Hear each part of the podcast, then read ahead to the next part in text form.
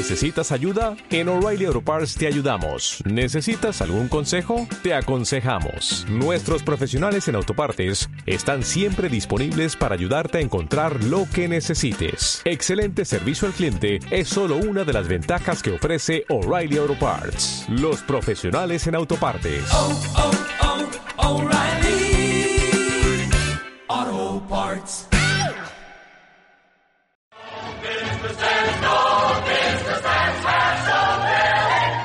Aquí comienza Conversaciones.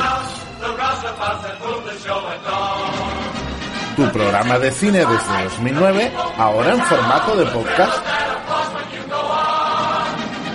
Hablando de libros y de cine con todo el cariño del mundo.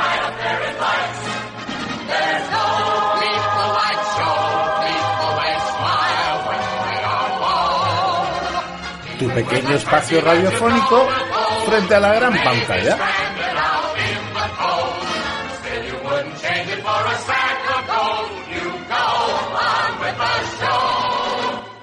Muy buenas, bienvenidos a Conversaciones, una semana más, tu programa favorito, no sé si podemos decirlo o no, o si va a sonar un poco arrogante, donde cada semana comentamos pues alguna película, cada dos semanas aproximadamente, cada 15 días, elegimos una película que esté basada en un libro o no, y bueno, la proponemos en el grupo que tenemos de Telegram, por si alguien se quiere animar y compartir alguna visión.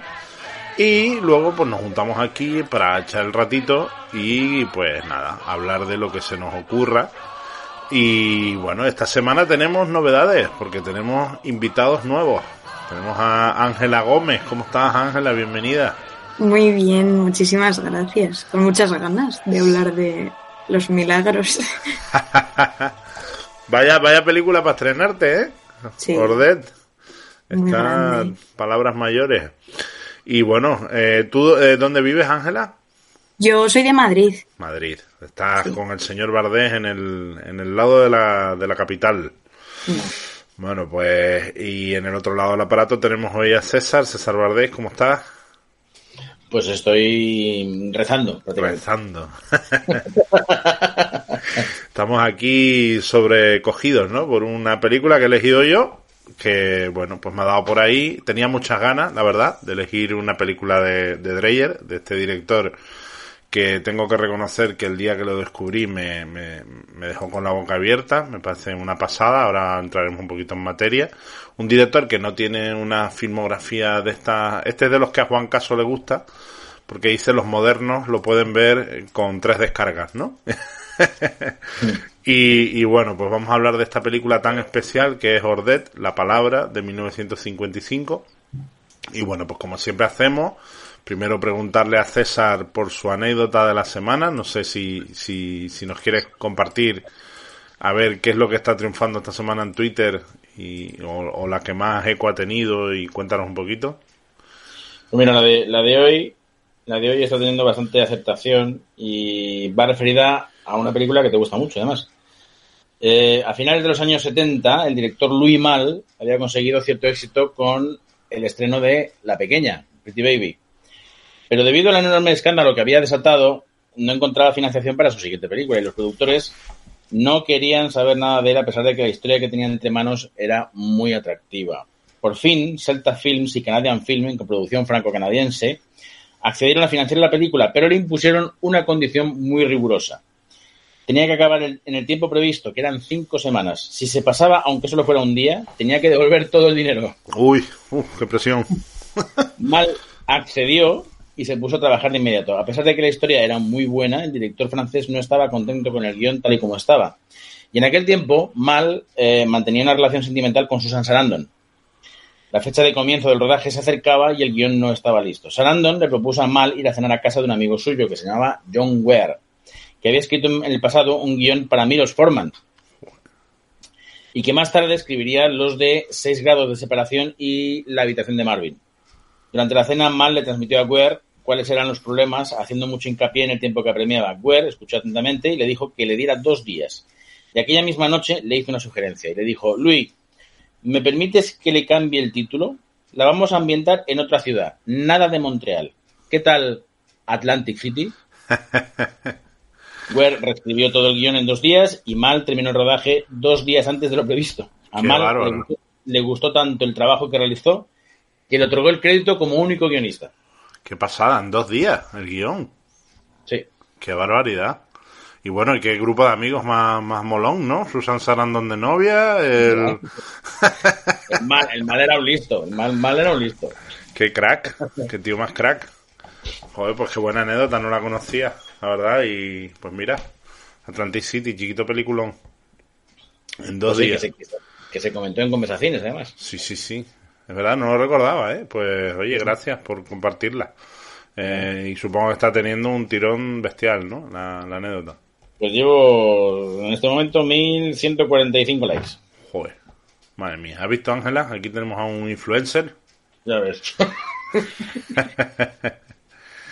Bueno, pues vamos al lío. También, bueno, pues preguntarte un poquito por, por este director, ¿no? Este, yo lo llamo bicho raro, ¿no? Porque es un, para mí es otro- uno de estos extraterrestres, ¿no?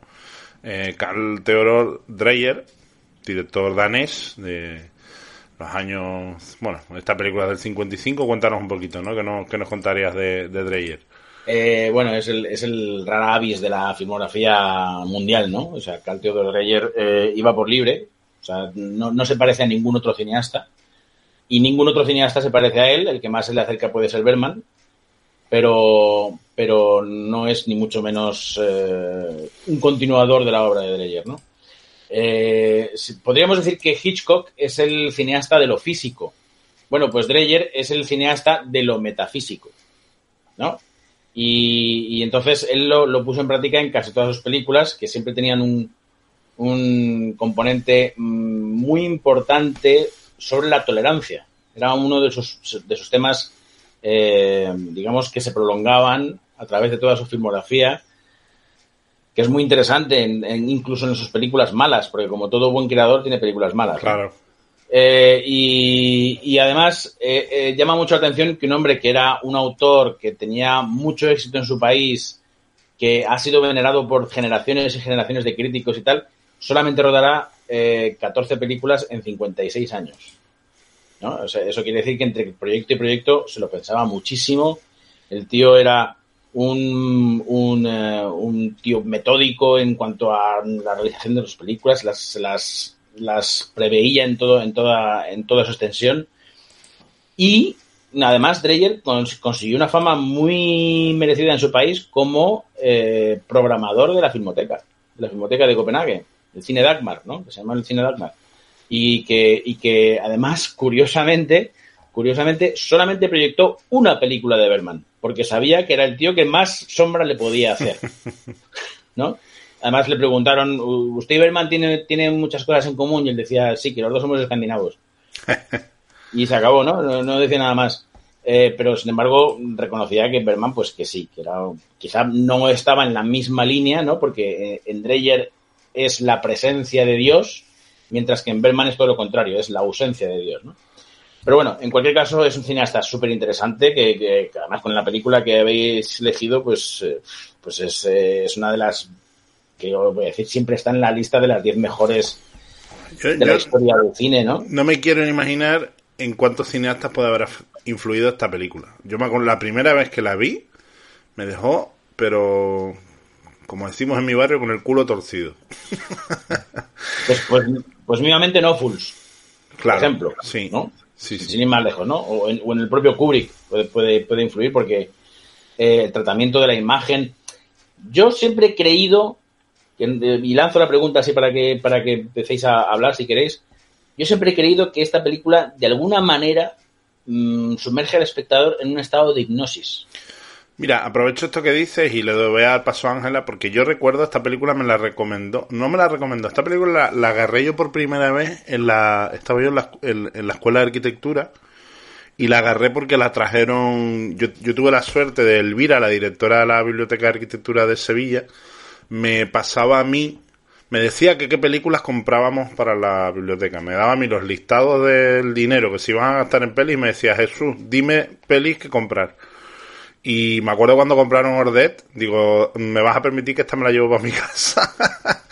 y bajando las escaleras de la escuela, me crucé con, con Andrés, sí, Andrés, que participó también en Conversaciones. Y, y Andrés cuando me vio con Ordet en la mano me dice, elige un buen momento para ver esta película, me dijo. Dice, elige un estado de calma, de sosiego, de meditación, porque es una película que necesita necesita un estado emocional concreto, te lo digo.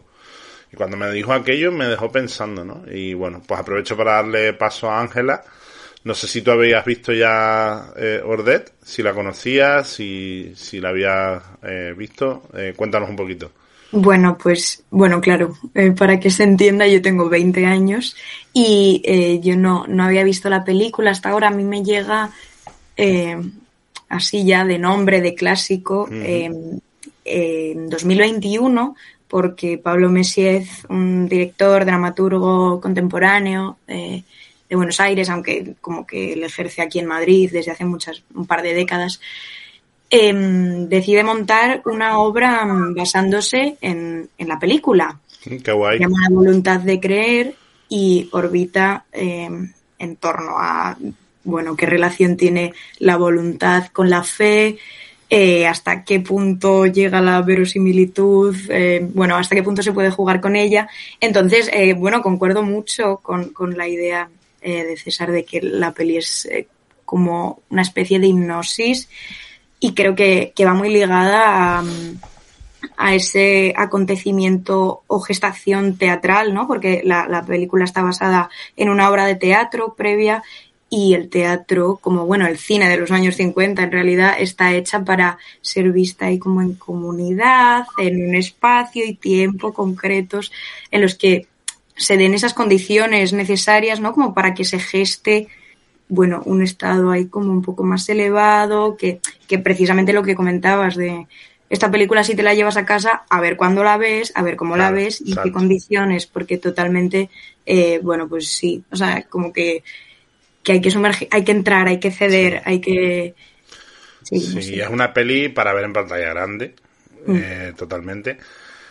Y es una peli que en su diseño de producción está muy pensada, está muy bien visto, porque es, muy teatral, o sea, es muy... Eh, a mí me, me llaman, César lo sabe, ¿no? Me gustan mucho las películas donde los diseños de los espacios eh, pues se, se, tiene muy en cuenta y en esta película la posición de la cámara, hay algunos pequeños traveling, que es una cosa que me llama la atención, casi horizontales, ¿no? Eh, donde va jugando con la escena, va haciendo unas, unas pequeñas muestras de, de los espacios.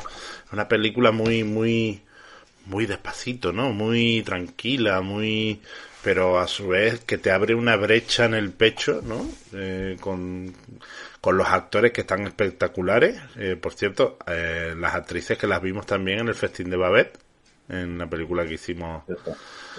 Sí, sí, sí. Y, bueno, pues me, parece muy guay lo que has comentado para empezar. Y bueno, hay que decir que es una película que toca, pues tú lo has definido muy bien, ¿no? un tema muy, muy delicado como es la voluntad de creer o no creer, la fe hasta qué punto, y viene en una sociedad que es la sociedad danesa de la época, ¿no? Que, que es muy conservadora y bueno, pues, eh, en fin, no sé, César, tú en una primera, en un primer, en un primer comentario, ¿qué, qué comentarías?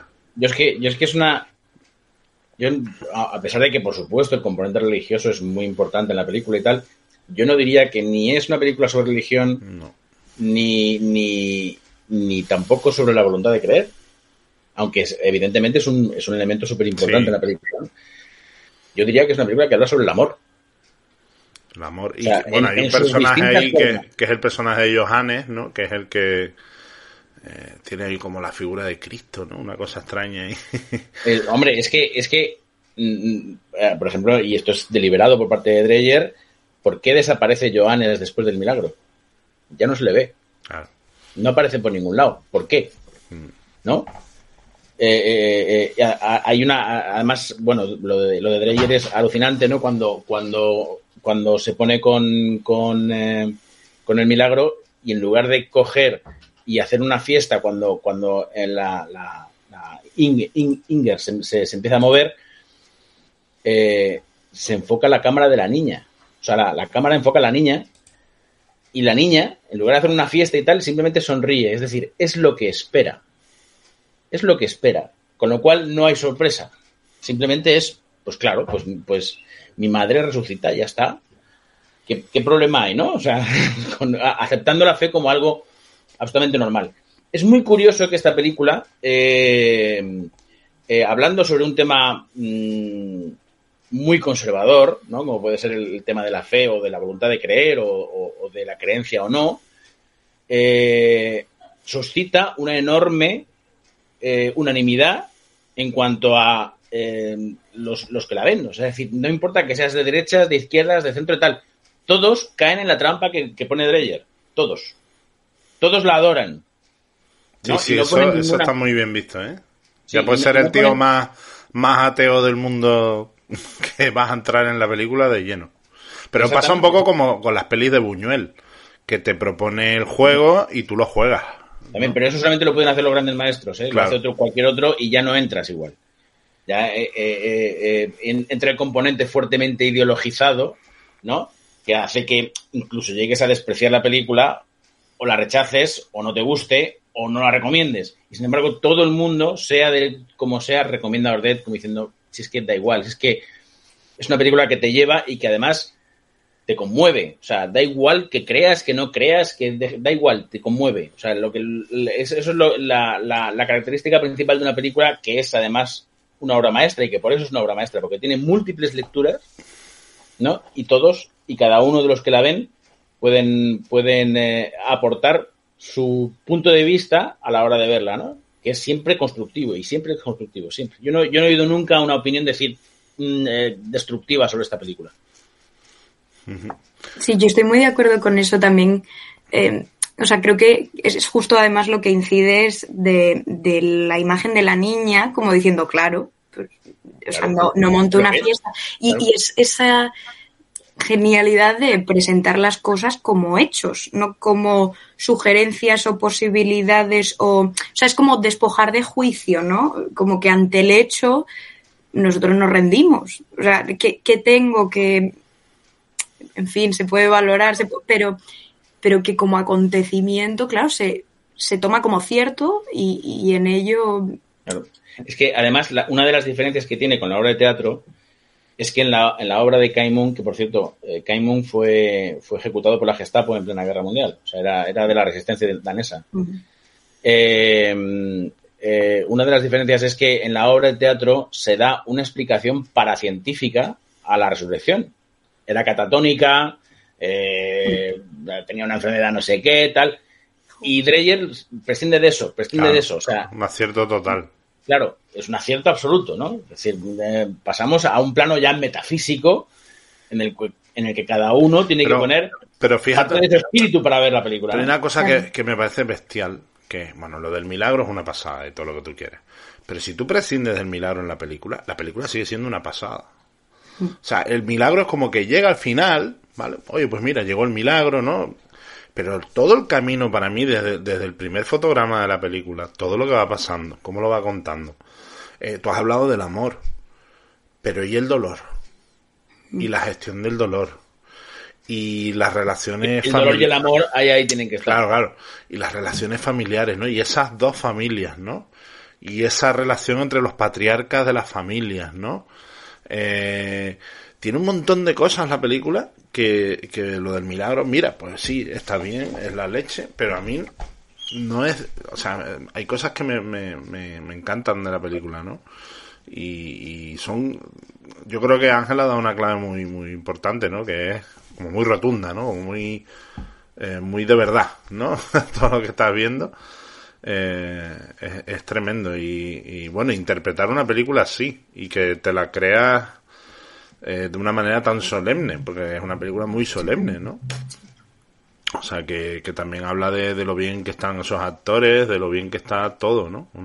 incluso la forma de la factura técnica de la película eh, es tan clara, tan limpia, sin artificios, ¿no? La imagen tan directa, mm, esa luz, ese eh, todo va, todo acompaña, ¿no? Entonces, bueno, pues hay muy pocos exteriores, solo cuando Joanne se fuga. Es una película muy de interiores, ¿no? Muy teatral. Esas habitaciones, en fin. No sé, a mí es una película que siempre me, me deja un poquito atontado cuando la estoy viendo, ¿no? No, y, además tiene tiene atmósfera, o sea, es una, es una atmósfera mm, que casi, casi no se puede describir. O sea, mm. es, es inasible, pero es perfectamente sensible, porque es una película de sensaciones, o sea, te, despierta un montón de sensaciones mientras la estás viendo, ¿no? Y evidentemente no es el ritmo habitual del cine más, eh, mm, eh, más visto, pero, pero eh, entras en su juego a los 10 minutos, ¿eh? eso, pero eso es una cosa que acabas de decir, que mi mujer, me acuerdo, ya llevábamos 10 minutos, 20 minutos de programa, no había nombrado a mi mujer. que mi mujer. Sí. cuando la vimos, cuando ella la vio por primera vez, que se la puse yo, eh, y le encantó. Pero me, me comentó eso, dice, claro, que esto es una película que para ver esta película tienes que haber visto cine. O sea, tienes que tener la mirada educada, porque una persona que no tenga la mirada educada le pone esta película y probablemente no la soporte. Mm, yo creo que hay que estar educado igual, o sea, sí, no sé si eh, concretamente en cine, que por supuesto a la hora de apreciar como mecanismos concretamente eh, eso propios de, la disciplina. Y, por el ritmo que tiene, porque es una peli, es una peli de un ritmo muy lento. Una peli. Sí. Yo creo que, hay que estar eso entrenado igual como, como espectador, como lector activo, receptivo, participante. Em, creo que es ese perfil, ¿no? O sea, como que creo que nos fascina a todos los que estamos mm, no sé, en estado de, bueno, en, disposición de, entrar, de dejarnos transformar, o sea, como que, en la película se proponen cosas muy mm, grandes a las que eso creo que, que no puedes entrar, o sea, que, a nivel pasivo pues no entras, ¿no? Que, que participamos. Entonces, sí, o sea, yo estoy muy de acuerdo con eso y además habría eh, también la, película incide en algo muy bonito que es los milagros diarios que no nos damos cuenta que existen, que Inger sí que se da cuenta. Perdonad. Eh, Inger sí que se da cuenta que es realmente la persona que aporta luz a la casa, ¿no? Entonces, incluso hay, hay un plano precioso que se marca Dreyer, que es el plano de la, de la pocilga, ¿eh? que, está, que está el abuelo sentado y que está casi hundido y está ella eh, tocándole el hombro y, y, la cámara, curiosamente, está ligeramente desplazada hacia la izquierda y se ve el ventanuco del, de, la, de, la, de, la, de la pocilga, que es, por supuesto, está sucio y tal, pero entra la luz por ahí, ¿no? Entra la luz y incide directamente en ella. Ella es la que lleva la luz a la casa, ¿no? Y por eso su pérdida es tan, tan sentida. O sea, es la persona que, que lo equilibra todo, ¿no? Y que además, inicia el milagro de que Anders y Anne acaben juntos. Sí. ¿No? Que eso es muy bonito, es una historia lateral muy bonita mm. y, que termina. Es, a mí me encanta, por ejemplo, la reacción del padre decir que al principio dice que no, que no, que no, que no, y como el otro va a decir que no, dice, ¿cómo que va a decir que no? De eso nada. Entonces ya el orgullo puede a la, a la intolerancia que, que ha exhibido, ¿no? Y eso es, eso es otro milagro, ¿no? Es decir, el padre, que es el primero que se opone, resulta que ahora se pone a favor, ¿no? Es, y, es, es, son milagros que ocurren todos los días y no nos damos ni cuenta que ocurren. Sí, y además, o sea, el, propio personaje eh, viva incide en esa idea de, o sea, cuando se contrapone la fe em, del protagonista que, que, dice ella, pero tú eres bueno, o sea, es ella la que apela directamente a, pero tú tienes buen corazón, pero tú tienes amor, eh, o sea, que, totalmente como que... en el fondo es un poco diciendo, no importa que no tengas fe, mientras seas bueno, estás, estás en la coherencia, ¿no? Pero es una lectura muy bonita, ¿no? Eh, las personas por encima de las religiones y no al revés. Claro. ¿no? Eh, cuando vivimos, bueno, lo, vemos a diario, ¿no? Eh, los posicionamientos ideológicos alejan más a las personas que los acercan muchas veces y esta es una película que, bueno, pues el milagro hace, produce que las personas sean personas y se dejen de posicionamientos radicales y, y, bueno, a mí es una idea que me gusta mucho en la película, ¿no? Sí, además en ese sentido también eh, la idea de para que algo sea posible, pues hay que empezar por contemplarlo, ¿no? Que eso también a nivel político yo creo que tiene muchas resonancias de no, eso, no, polarizar, ¿no? Dividir, es como, bueno, igual eso, o sea, creer en las cosas en ese sentido de contemplarlas, concebirlas. En ello, en, esa posibilidad ya existen de cierta manera.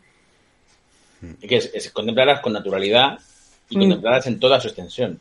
Claro. O sea, no, no, no mediatizadas por determinadas ideas, determinadas creencias, que son las que siempre acaban coartando la verdadera naturaleza del hecho en sí mismo, ¿no? Mm. Estamos poniéndonos muy filosóficos, pero, no, no, pero, es muy filosófico. Pero es que la película te lleva ahí y, bueno, y también el tema de que los posicionamientos ideológicos, cuanto más enquistados están, es en la gente que más vieja es. Que también es otro punto que toca la película. ¿No? Son los líderes mayores, orgullosos, eh, los que enquistan los posicionamientos, ¿no? Y luego, bueno, pues mira, y después también hay una, una parte que es muy cachonda, ¿no? Que es la soledad del loco, ¿no? Eh, mm. Ese loco que cree en algo que los demás no ven, ese loco que, que tiene el camino clarísimo y los demás no ven, ¿no? ¿Cuántos locos hay en nuestras sociedades que ven cosas que otros no ven y los demás los catalogamos de loco, ¿no? Eh, a mí el personaje de Johannes me parece muy, muy divertido en la película, ¿no? Sí, además tiene, tiene, tiene una actuación corporal muy interesante, hace unas posturas un poco raras, ¿no? De, Tortícolis. Ah, sí, al principio está con... Sí, sí, le iba a decir eso, parece que tiene escoliosis, ¿no? Que está ahí mm. totalmente inclinado. O, cuando va con, con, un, con, una vara, va con una vara como, como si fuese un pastor, ¿no? Un pastor de almas. Eh, es, es, curiosísimo la, la composición del, del personaje y además va totalmente con el pelo como si lo hubiese lamido una vaca mientras está loco y cuando recupera la razón el pelo ya es normal. o sea, este debe ser el signo eh, definitivo para saber si una persona está bien o mal. ¿No? El pelo. Pero vamos, es, es eh, tiene, antes han nombrado Chus el festín de Babet y es que tiene muchas cosas eh, de ambiente muy parecidas en esa sociedad tan cerrada. no, es gratuito que en el festín de Babet hayan actuado estas mismas actrices. Eh, yo creo que hay mucho homenaje en el festín de Babet a Dreyer y a esta película. Sí, sí, sí. Y además es, o sea, supongo que actores con un nivel de compromiso con lo que están contando, o sea, como que hay que entenderlo, hay que encarnarlo, hay que comprenderlo, o sea, como que, hay un compromiso con la propia propuesta, ¿no? Yo creo para ser capaz de mm, participar en esto. Bueno, es que, es que Dreyer eh, tuvo, tuvo una muy mala experiencia con, los actores, porque la anterior película que hace es una película que no conoce nadie, que es del año 44, que se llama Dos Seres, y tiene experiencia, una experiencia con los actores pésima. O sea, se mm. lleva fatal, casi llegan a pelearse físicamente. De hecho, dicen que parte de la culpa de que no vuelva a rodar una película en 11 años es porque ha rodado esa película, ¿no? que, que, la quiere olvidar. O sea, es una película que quiere olvidarla, aunque es una película muy interesante si se, si se ve. Y, entonces, en este caso, en, en Ordet, pues cogió a unos actores en los que les, les exigió el máximo compromiso. ¿no? Además, es muy curioso que el padre, o sea, el abuelo, tiene un cierto parecido con Víctor Siostrom de Fresas Salvajes de Berman. O sea, es un, es un eh, tiene, tiene un, parecido más, que más que casual, ¿eh? Yo creo que, o sea, en el fondo, eh, Dreyer sí que sí que admiraba a Víctor Siostrom como director, que es hizo, hizo, por ejemplo, El viento en Hollywood. Dreyer, una de las cosas que quería hacer era cine en Hollywood, pero no pudo ser. Y uno de los proyectos que tenía, que eso te lo comenté a ti, eh, Chus, eh, era eh, hacer el Quijote. De hecho, hay una concomitancia entre el Quijote y, y esta película, ¿no? El Quijote claro. se vuelve tarumba de leer libros de caballerías, Joana, Joanes se vuelve tarumba de, de, leer las Sagradas Escrituras. Claro, sí, sí la hay, se ve claramente. Bueno, y que hubiera sido un Quijote hecho por Dreyer, ¿eh? qué oh. pena, qué pena que no, que no lo hizo, ¿eh? totalmente expresionista y oscuro. O sea, si hubiera sido tremendo, ¿no? Una historia, por otra parte, que yo no sé si hay alguna que le haga honores al Quijote en cine, ¿eh? porque yo no he visto, bueno, salvo la serie de Fernando Fernán Gómez, no he visto la de dibujos, ¿no? No ahí, ahí, en el, el, Quijote de Rafael Gil no está nada mal, ¿eh? Está muy bien. Lo que pasa es que, claro, el Quijote es una de esas obras que da igual cómo lo hagas, siempre te faltará algo. Claro. Entonces, mm, eh, puedes hacerlo como, como te dé la gana, eh, destacar lo que, lo que quieras, que, que mm, siempre habrá alguien que diga, no, no, esto no está bien porque no sale esto. Pero el, digamos, el que tiene, yo creo que más cercanía con, con el original de Cervantes es el de Rafael Gil, mucho más que el de Orson Welles, que el de Orson Welles, pues por razones mm, extra cinematográficas es otra cosa. Eh, y muchos dicen del ruso, ¿no? Del de Kosinsev. A mí el de Kosinsev no me gusta nada, entre otras cosas, porque la estética no es española para nada, es totalmente rusa. Y, eso, pero vamos, ya, yo digo que el de Rafael Gil con, con eh, Enrique Diosdado de Quijote y un impresionante Juan Calvo de Sancho Panza. Pues mira, esa no la he visto, me la apunto. No está nada mal. No está nada mal. Y luego también otro, otro de los proyectos que tenía Dreyer, que además, esto es muy curioso, otros proyectos de que tenía Dreyer era, era, llevar la vida de Jesús, hacer una la vida de Jesús enterita, ¿eh? O sea, no la pasión, sino desde que nace hasta que hasta que muere. Eh, y, no encontraba producción. Y José María García Escudero, director general de cinematografía en, el, en los 60 en España, luchó denodadamente para que Dreyer se viniera a España a, a rodar el, eh, la vida de Jesús. Al final no pudo por razones de salud, porque Dreyer ya estaba mayor y tal. Entonces prefirió rodar Gertrude, que es otra de las maravillas que tiene Dreyer por ahí, filosófica, menos religiosa que, que, que Ordet, pero que es, son sus dos últimas películas, o sea, y son dos verdaderas obras maestras. Eso te iba a decir, que, bueno, y La Pasión de Juana de Arco, que es otra burrada de película, eh, pero como que las mejores las hizo al final, ¿no? Sí, las, las dos últimas, son las que son las que mm, digamos que hicieron el circuito de festivales europeos y entonces claro la crítica europea empezó a ahí es donde se descubrió internacionalmente a Dreyer no pero claro la pasión de Juana de Arco marca mucho no o sea es, es una película que va más allá de los rostros que que, que eh, se ponen en pantalla y además Dreyer explota al máximo todas las posibilidades que le ofrece el cine mudo. O sea, yo no he visto otra película mm, más expresiva sin palabras. Y es algo que además luego traslada a su época sonora, ¿no? O sea, lo tenemos mm. aquí en Ordet. yo creo que Ordet se ve sin sonido y se entiende perfectamente.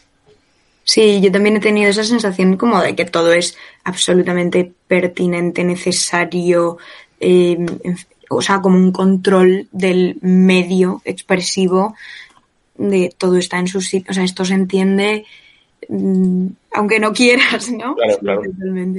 Es algo así como lo que hace Kubrick en 2001, o sea, es mm, mm, tú puedes, o sea, la imagen está por encima de cualquier otra consideración, ¿no? Sí. Es, es lo que te iba a decir, ¿no? Que es una película que, que es cine puro, o sea, que es que es una obra maestra de cine. O sea, es una película mm, absolutamente visual. Eh, y claro, es lo que te dices con, con, Buñuel. Pues Buñuel es otro director también evidentemente visual que también puedes ver prácticamente sin... sin yo es que es el que me viene a la cabeza. O sea, yo cuando me pongo a, a ver Ordet y veo no sé, me viene mucho a la cabeza esto, el Buñuel más trascendental, más desgarrador, eh, Buñuel ya la, la, la, visión de Buñuel de Dios ya no es la presencia de Dios o la ausencia de Dios, es Dios no existe, pero, mm, y perdón por la palabra, ¿qué de puta madre sería si existiera? ¿No? Eso, es lo que dice Buñuel, más o menos. Y luego también Berman. O sea, yo, tú decías antes, pero yo, por ejemplo, esa parte del dolor, ¿no? Ese, ese gritos y susurros, ¿no? Eh, ese, ese, puñal clavado en el pecho, de garro fuerte, ¿no? Eh, eh, ahí está también, o sea, se nota. Pero vamos, eh, lo que te decía, ¿cuántos habrán sido influenciados por Dreyer? Y, y bueno, y tú lo has comentado antes, pero me parece interesante también, ¿no? ¿Qué cineastas habrán influido en Dreyer? para, para que salga un Dreyer, ¿no? Pues yo te diría que Murnau seguro. Bueno, Murnau es uno.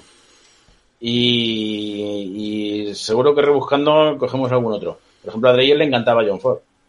Parecía que era un cineasta extraordinario. Pero bueno, me cuadra lo que has dicho, que yo no lo sabía, que había dirigido una, una filmoteca, porque este tío tiene que haber visto cine a punta pala. O sea, porque se le nota. Mm, sí, pero no era muy partidario del cine del cine moderno, digamos, moderno de la época, claro. Estamos hablando del año Los rusos, vamos. 50 y tal. O sea, a él le encantaba Eisenstein, por ejemplo. Eisenstein es- también le, le influye mucho, sobre todo cuando hace cuando hace Vampire, ¿no? Eh, él- es, es algo que le, que le que le marca.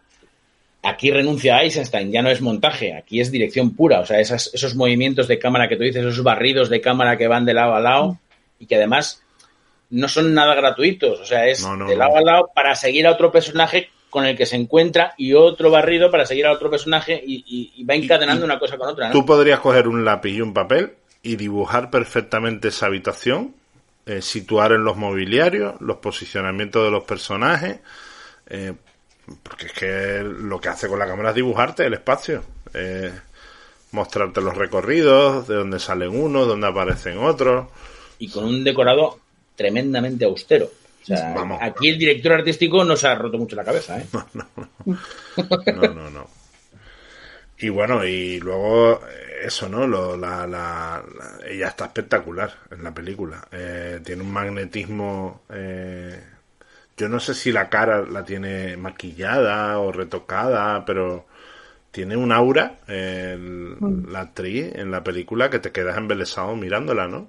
Eh, Y, y me llama muchísimo la atención la forma de besar al marido cuando resucita. ¿eh? bueno, eso, eso es, un punto. es muy atrevido. ¿eh? Sí.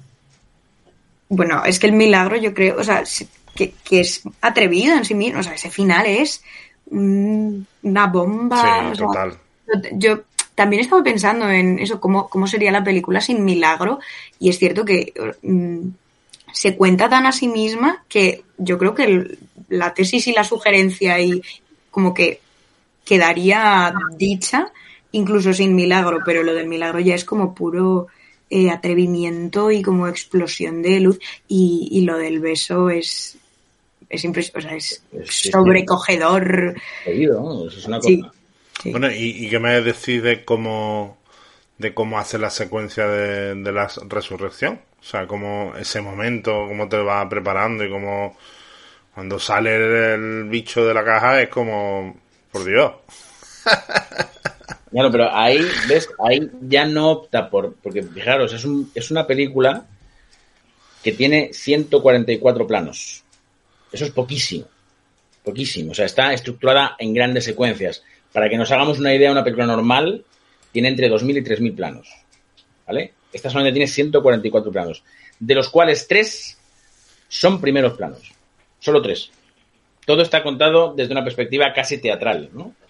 Eh, viendo, viendo a todos los personajes en escena. Eh, sin embargo, rompe totalmente con eh, ese ritmo y esa planificación que ha exhibido durante toda la película en la secuencia de la resurrección. Porque ahí ofrece contraplanos, cosa que no ha hecho en toda la película. ¿eh? Vemos la otra pared, que no, tampoco la hemos visto en toda la película. Y, y, y además mm, se coloca en cabecera de, del ataúd para ofrecer una panorámica de la familia. Cosa que tampoco ha hecho en toda la película. No, eh, y, o sea, a- a- es como si a partir de ahí es como lo que dice Ángela, ¿no? Y dice, no solamente voy a voy a mm, daros en todos los morros con este final, sino que además lo voy a contar de manera diferente para que veáis que yo también sé dirigir películas normales. ¿No? Y lo, y lo, y lo cuenta fenomenalmente bien. sí hay una capacidad de extrañar, eh, extrañarse a sí mismo, o sea, como hay una fusión total por lo que acabas de contar de, de forma y contenido, ¿no? O sea, de- el milagro también acontece porque esto no había pasado hasta ahora. Y, y claro, un primer plano por primera vez en dos horas, pues eh, te, te vuelves loco. Dices, que estoy viendo? Es que como no va a ser un milagro, ¿no? O sea, Claro. Sí, sí, además me, me hace mucha gracia, por ejemplo, también el, el papel del pastor. El pastor es prácticamente, hay una figura decorativa que se escandaliza cuando Johannes empieza a buscar la palabra adecuada, ¿no? Para, para, para hacer el, el, milagro. Y el médico es el que dice, no, no, quédate aquí, vamos a ver esto cómo va. Porque porque en, en, en ningún momento se ve al pastor ofreciendo consuelo más allá de la compañía que ofrece, tal. Mm, no dice nada, o sea, el, el, pastor en sí mismo es una figura absolutamente imprescindible en, todo, en toda la trama y, y aparece varias veces. Mm. Pero sin embargo es, un, es una visita de cortesía, punto. No, no, tiene más, no tiene más valor. ¿no? no es así como el médico, que el médico se le ve que es más, que es más, eh, eh, digamos, interviene más. Sí, de hecho el médico es el que arroja un poquito más el lado de la ciencia, ¿no? En, en, la, en la película, ¿no? Eh, no tanta espiritualidad, ¿no? Yo voy más a por lo científico, ¿no? Y, y ahí es donde, bueno, pues también juega Dreyer, ¿no? Como diciendo, sí, pues toma, ¿sabes? Sí, hay, hay esa, esa breve conversación, ¿no? Que de repente como que se hace explícito también ahí el, el debate con la figura del médico y que es, o sea, como que el padre, el padre abuelo, eh, dice algo, o sea, como que se refiere a él un poco como riéndose de, o sea, como los médicos creen en, en lo que no merece la pena creer, o sea, ¿sabes? Como ya que creéis, eh, y, lo dice como riéndose con esa seguridad en sí mismo de yo contemplo mucho más. Yo, contemplo, yo, soy el científico, ¿no? Yo tengo otra, claro. otra historia, ¿no?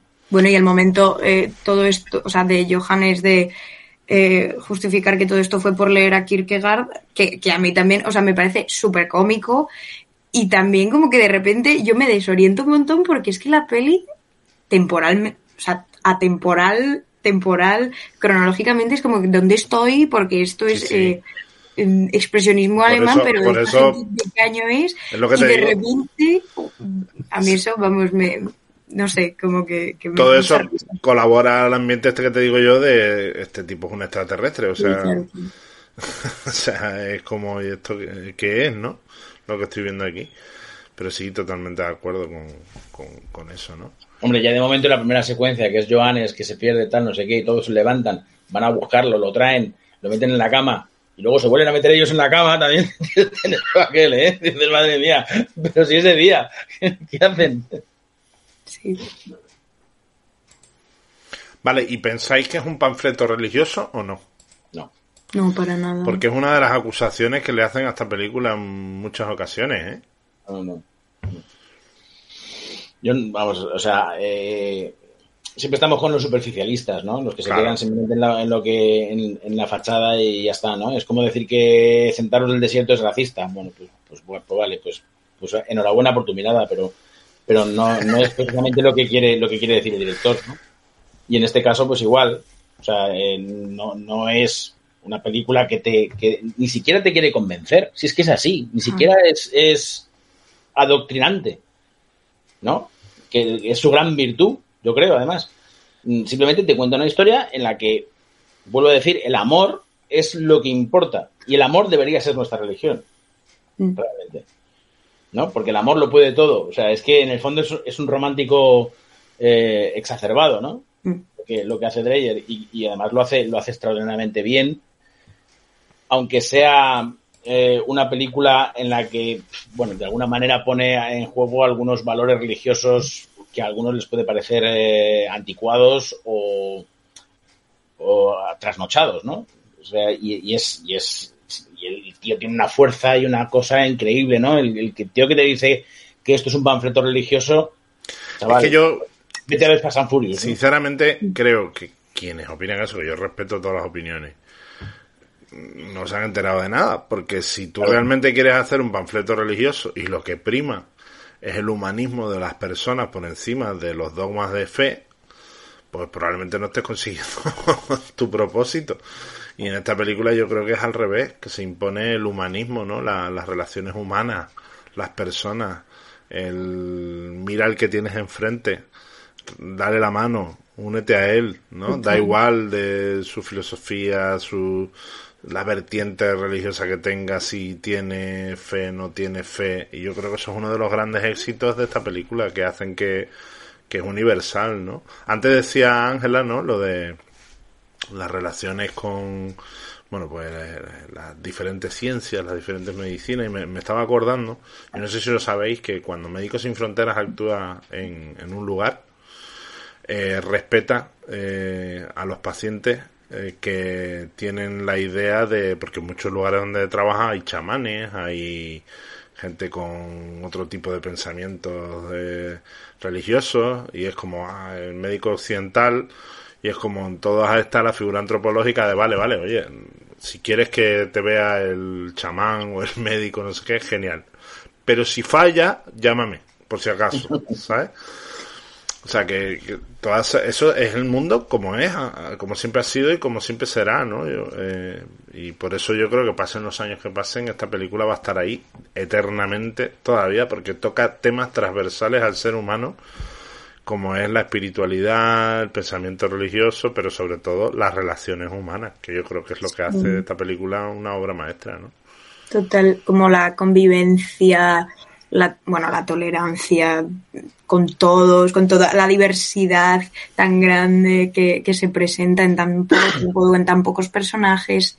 Y, y si eso, o sea, como dejará la posibilidad que, suceda, que además eso con un tono para nada doctrinante, para nada estoy viendo algo, o sea, es que es, amable, es impactante, es solemne, es muy serio y en su seriedad precisamente la tomamos como algo eh, inmenso, como algo mucho más grande que, igual un discurso concreto, eh, eso como adoctrinante. O sea, yo creo que, que tiene un tono muy amable también, de dejarte, de invitarte a pasar, de tú también. Y, de libertad. Justo. Pero es que todos esos valores, por ejemplo, a mí me gustó mucho una intervención que yo le vi en un avión, que el vídeo está en YouTube, al Papa Francisco, hablando de la inmigración ilegal. Y hablándole a todos esos, entre comillas, cristianos que echan peste sobre la gente que viene en barcos a sus países y no sé qué, no sé cuánto, el Papa dice una frase maravillosa que yo creo que es uno de los mensajes de esta película, que es, oiga, misericordia, es uno de los principales valores del cristianismo. Las personas se tienen que, tienen que ser misericordias las unas con las otras, nos tenemos que comprender, nos tenemos que entender y nos tenemos que ayudar. El buen cristiano es el que ayuda al buen cristiano. Y, aunque no sea cristiano o sea y, yo creo que en esta película eso se refleja muy muy claramente no y yo creo que son las mentalidades las que hacen cuando, imponen los dogmas de fe por encima de las relaciones humanas y de la del entendimiento ese es el mensaje que no que no es.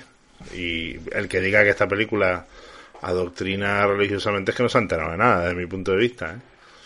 No, bueno, está, está muy evidente también en el, en, el, enfrentamiento entre el sastre y el abuelo, ¿no? O sea, el sastre evidentemente es luterano y el abuelo es protestante.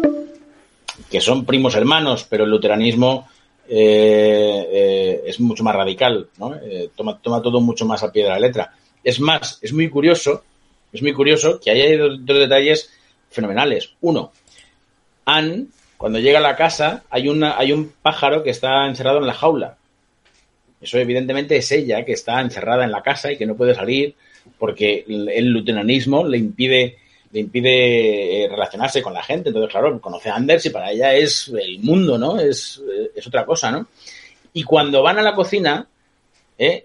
que a la madre no se le ocurre otra cosa que leer la Biblia, ¿qué es lo que lee? La resurrección de Lázaro. O sea, es que es curiosísimo, ¿no? Cómo te va anticipando Dreyer al modo de San Peckinpah, te va, te, va, anticipando lo que va a ocurrir, ¿no? Y lo que pasa es que no lo esperas, claro, no lo esperas en ningún momento. Y César, y que la historia de ese pájaro, no sé si te acuerdas, en el Festival de Babel, la historia de una de las hermanas que tenía el enamoramiento con un personaje y por cuestiones de fe y de religión, pues no salía de la jaula, ¿no? exactamente, sí, sí. Y se, quedó, y se quedó en la jaula para, para siempre, ¿no? Es, es muy interesante eso que apuntas, ¿sí? Tiene, tiene transversales por todos lados. Sí, sí. Pero es que eso es lo que tienen las obras maestras, ¿no? Que puedes. Primero tienen lecturas múltiples, todas válidas. Eh, es una película, como buena película eh, con, ambición intelectual, eh, mm, es una película que plantea más preguntas que respuestas.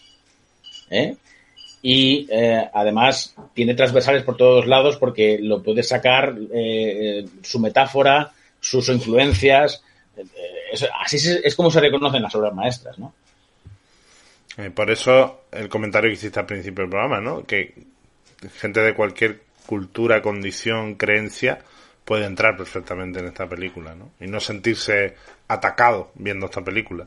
Juan Tebar, que, es, que era de la Escuela Oficial de Cine, dice que como siendo estudiante, en la época pues, en la que estaban en la Escuela Oficial de Cine, pues todos los que luego fueron del nuevo cine español, Saura, Picasso, tal, sé que todos éramos unos rojos de mierda, decía Juan Tebar, y, cuando vimos Ordet, todos eh, llorando como magdalenas por el final.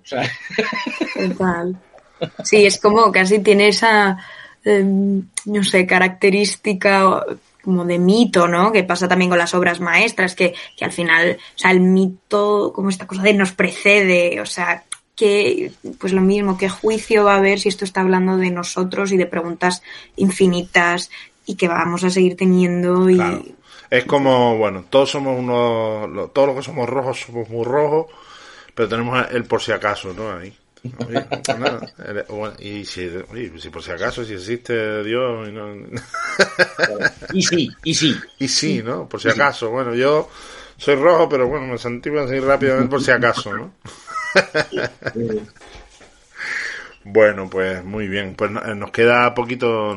A ver, eh, según el reloj, pues quedan unos cinco minutitos, una cosa, siete minutitos, ¿vale? Para ir cerrando. No sé si queréis no sé si hay alguna escena que os haya gustado especialmente. Eh, algún momento. A mí me gusta sobre todo la, la, de la niña, ese, plano de la niña, ¿no? Como aceptando con absoluta naturalidad un milagro. Bueno, la, presencia durante toda la película de la niña, ¿no? En todos los momentos en los que interviene siempre.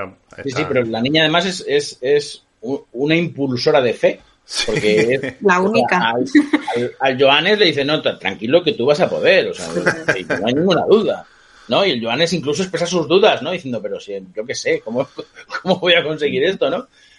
Y, y, hay otro, hay otra secuencia que me gusta mucho que es eh, que es toda la panorámica que hace a los feligreses que tiene el sastre, ¿eh? que pasa por las caras de todos los, los feligreses y que es una pasada. O sea, es, es que eso es Vermeer. Hmm. O sea, es, es alucinante, ¿no? Cómo, cómo, maneja un recurso pictórico en blanco y negro, ¿no? Y es, es una, una, O sea, estéticamente me parece una barbaridad. Sí, la verdad es que sí. Eh, esa secuencia está muy bien también, ¿no? La de cuando se reúnen todos en la casa al lado y... Bueno, es que no hay secuencia mala en la peli, es que... No, y, y, no sobra ni un plano, ¿eh? nada, nada. Nada. A mí me gustó mucho la que tienen con la niña em, previamente, que además, o sea, que están ellos dos solos, Johannes y, ella, y la cámara va girando alrededor de los dos. Eso es genial, eso es genial, sí, sí. Es, impresionante. Y es además, la niña ahí como muy contrapuesta al, al abuelo. Y es eso, y es como esa fe encarnada de no me la pienso. O sea, esto funciona así. Que es, eso también cómico, como que mantiene esa conversación con él de. ¿Y, qué es mejor? Como una madre en el cielo, o, tú verás, respóndete tú, ¿no? ¿Qué es mejor? Que esté tu madre aquí, y, bueno, y si muere, pues la, la resucitas, ¿no? Y, y, esa llamada y desamparo un poco de, de él, de bueno, alguien más tendrá que creer. Y a mí esa me parece impresionante. Bueno, pues genial. Eh, hay que decir que esta película la hemos elegido, bueno, me tocaba a mí elegir peli y puse tres opciones en el grupo de Telegram para que la, entre las tres opciones votara la gente. Y puse Las Uves de la Ira, de John Ford, Ladrón de Bicicletas, Vittorio Sica y Ordet. Y me sorprendió que la gente eligió Ordet. O sea que, que fíjate que otras dos películas eh, habían, ¿no? sí, es curioso. O sea, yo tampoco creo que no soy muy consciente como a qué estatuto de clásico pertenece, pero joder, con, esos otros dos títulos, qué bien, qué guay. Sí, son tres películas muy malas. Bueno, fácil, de elegir, fácil de elegir.